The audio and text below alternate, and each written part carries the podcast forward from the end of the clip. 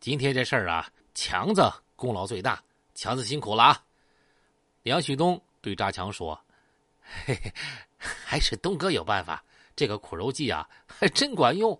我看那个老王啊，都吓哆嗦了，那估计啊，都被吓尿了。”扎强说：“旭东啊，要单论打仗啊，我没怕过谁，也没服过谁，但今儿啊，真挺服你的，你真是点子多呀。”张红岩在边上也说：“他们在阿城待了两天，王经理把款啊都结清了，回了长春，这些人的三百五十万也都到手了，有钱了。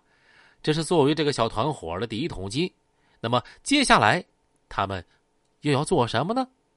这个时候，梁旭东有个老相识啊，齐铁民也加入进来。齐铁民比梁旭东年长几岁。早几年就下海经商，在德惠啊开过服装店，也算是个啊经营管理方面的人才。梁旭东那阵子特别爱看香港的什么黑帮英雄片啊，什么英雄好汉啊、喋血双雄啊，特别痴迷里面啊，尤其是发哥的经典画面：西装领带的、风衣墨镜再加上双枪，在枪林弹雨中纵横江湖、叱咤风云、方显我辈的英雄本色。哎呀，我去呀！那简直是啊，帅呆了，酷毙了，简直没法比喻了。人家香港混社会的都这样，再瞅瞅长春这些所谓的混子啊，天天造的跟皮片似的，跟收破烂似的，有的连吃饭啊都成问题，有上顿没下顿的，这可不行。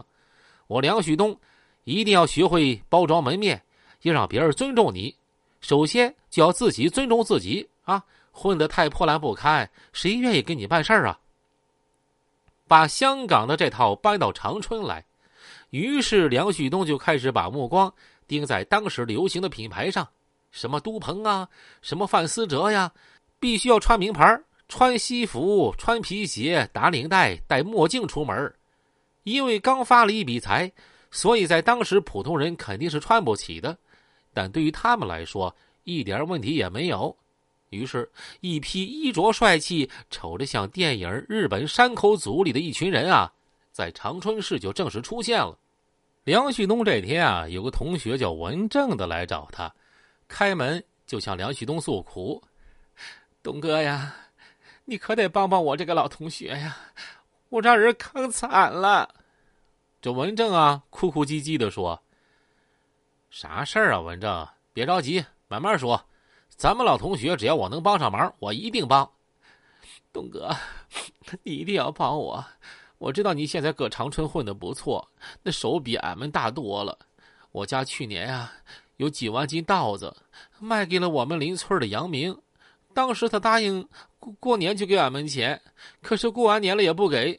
我再去要啊，他说压根儿就没这回事儿，爱上哪告上哪告去。文正说完，从怀中掏出一张纸。你看啊，这就是当初打的欠条，咱从来不会冤枉别人。你要是能给我要回来，按江湖规矩啊，我给你一半。梁旭东知道文正是个老实人，从没做过不正当的事儿，毕竟是自己同学，帮了一下呢，也可以在家乡人面前有个面子。同学回到家乡一说起梁旭东啊，也算给自己呀打广告了。文正啊，别提啥钱不钱的。这忙我一定帮，而且啊，不需要你拿分成啊！哎呦，那可真谢谢东哥了。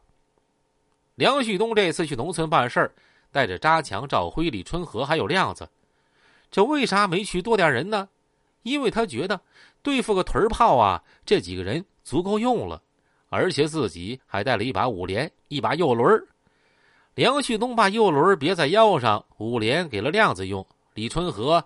拿了一把日本战刀，赵辉和扎强啊拿着大片儿，几个人开着一辆车就到了杨明家大门口。这农村的大门啊都是搁里面反插上的，扎强爬上院墙跳进去，从院里把门打开了。咔的一声打响声，屋里的灯光还亮着。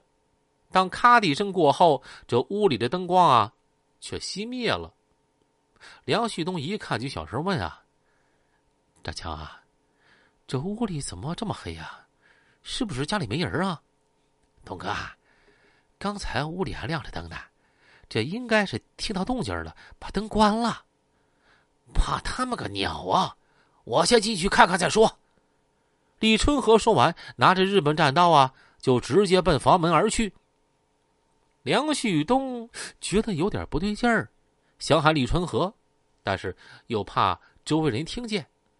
农村的晚上，一切都是那么静悄悄的，偶尔啊，有几声狗叫。